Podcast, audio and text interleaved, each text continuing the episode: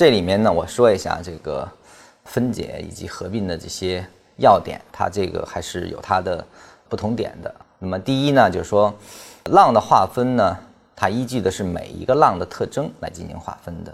就说任何的三浪，那么我们会找特征嘛？特征最清晰的地方就是三浪和 C 浪，对吧？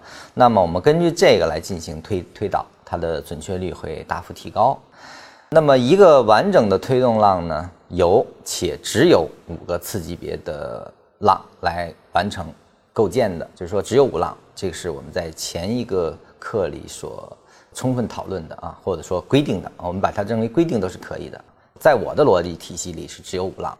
那么一个调整浪也是且有且只有三个次级别浪，就是它再不断延伸也是 C 中 C 的哪一浪啊，来去不断的去呃完成它啊，它不会跑到啊 C 和 D 上去啊。次级浪是可以 A B C D E 的，但是主级别浪一般都是 A B C。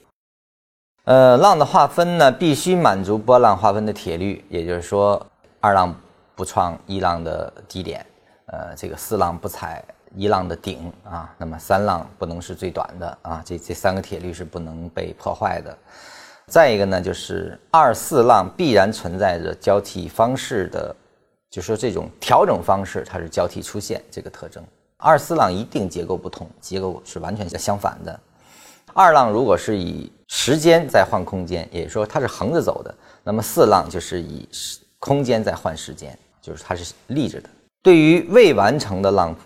的划分啊，就是它在演进过程中浪的划分，它是需要先假定后求证。就是它现在我假设前面是三的话，后面应该是跟着四，那么它就需要具备四的特征。而后在四的特征确认之后，我才能推导这后面还能是个五。